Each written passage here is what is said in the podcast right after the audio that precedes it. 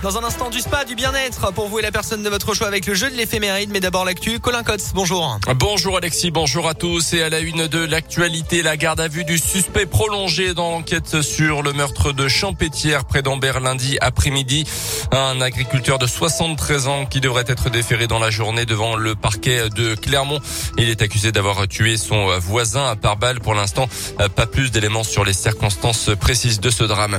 Un point de deal démantelé à Rion par les gendarmes ces derniers jours. Mi-octobre, les forces de l'ordre avaient été mises au courant de son existence et ont donc exploité les images de vidéosurveillance de la ville jusqu'à la saisie lundi de plusieurs centaines de grammes d'herbe, 25 grammes de résine de cannabis et 1700 euros en liquide. Trois individus ont été entendus.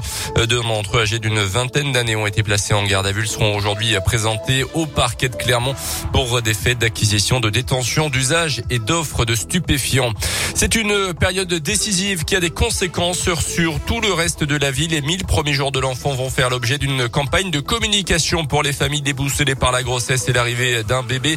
Ce sont les suites du rapport remis en septembre 2020 par la commission présidée par le neuropsychiatre Boris Cyrulnik et qui a donc mis en lumière l'importance de cette période qui va de la conception aux deux ans du nourrisson.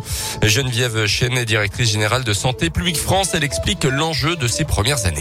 C'est au cours de cette période que sont posées les bases de la santé, du bien-être, de l'apprentissage pour toute la vie et aussi pour les générations suivantes. Et donc, un environnement favorable à la santé pendant les 1000 premiers jours, c'est une meilleure santé mentale pour la vie entière, moins de risques d'addiction, de violences subies ou commises, moins d'obésité ou de risques cardiovasculaires et bien entendu plus de bénéfices pour tout ce que l'on peut attendre d'un bon départ la vie. Et cela contribue aussi à réduire les écarts de santé qui sont liés à la position sociale de chacun dès l'enfance. cette campagne se déclinera en novembre et en décembre à la télé, à la radio, dans la presse écrite et sur les réseaux sociaux.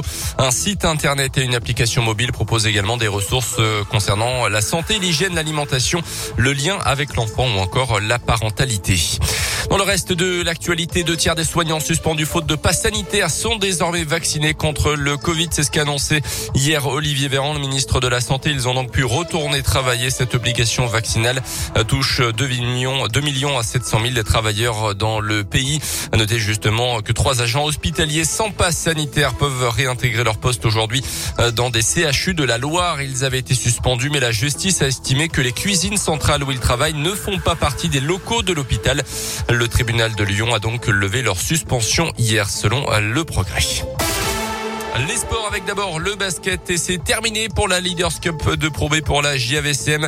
Les Auvergnats de Guillaume Vizade éliminés en quart de finale de la compétition hier à domicile contre Évreux 76 à 71. En Ligue 1 de foot, Nice-Marseille ce soir un match en retard de la troisième journée de championnat. Une rencontre qui se jouera à 3 dans l'aube exceptionnellement après les violents incidents fin août à Nice qui avaient conduit à l'interruption définitive de la rencontre.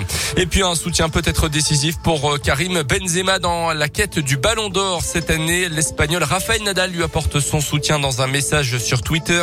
Le tennisman aux 20 titres du Grand Chelem dit son admiration pour le buteur français du Real Madrid. Il figure d'ailleurs parmi les favoris pour succéder à l'Argentin Lionel Messi cette année. Le Ballon d'Or sera attribué le 29 novembre.